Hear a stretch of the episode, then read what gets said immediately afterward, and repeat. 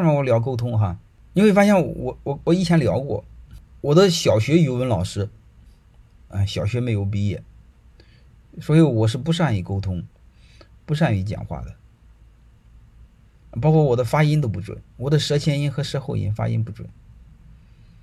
啊，如果你看了我儿子写那本书，是我家我是我家，呃，语言水平、文字水平是最糟糕的人。我以前偶尔还写了诗，结果我儿子一搞，搞得我现在写诗也不敢写了。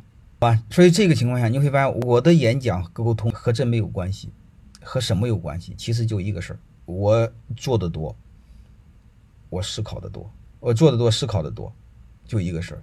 其实我的最底层的一个逻辑就一个，最底层一个逻辑就是我对人性思考的多。我对人性思考的多的还有一个逻辑就一个事儿，啊，没有没有跑题，没有跑题。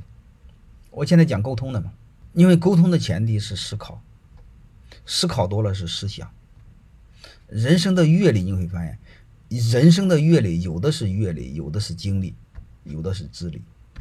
我们必须把我们的阅历经历变成资历，就是你有拿出你可以炫耀的东西，资历。这时候情况下，你必须，就是你不能像农民种地，种一年和十年、八十年没什么两样，你不能这样，你必须把背后的逻辑看透。但看透你底层不能错了，你底层错了就没治。我们太多的人底层错了，你看为什么有时候你们同学说可以给我带电话吗？可以可以和我见面吗？我一般不见。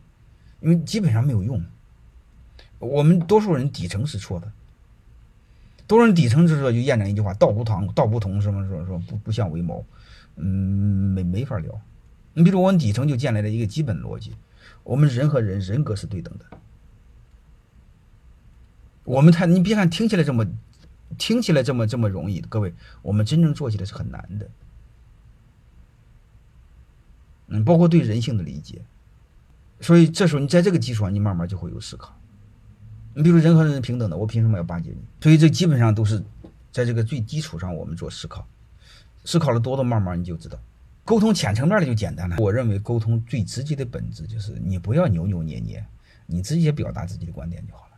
但是寒暄客气请呃朋友了喝点酒那个胡扯淡那那是另外一回事，好吧？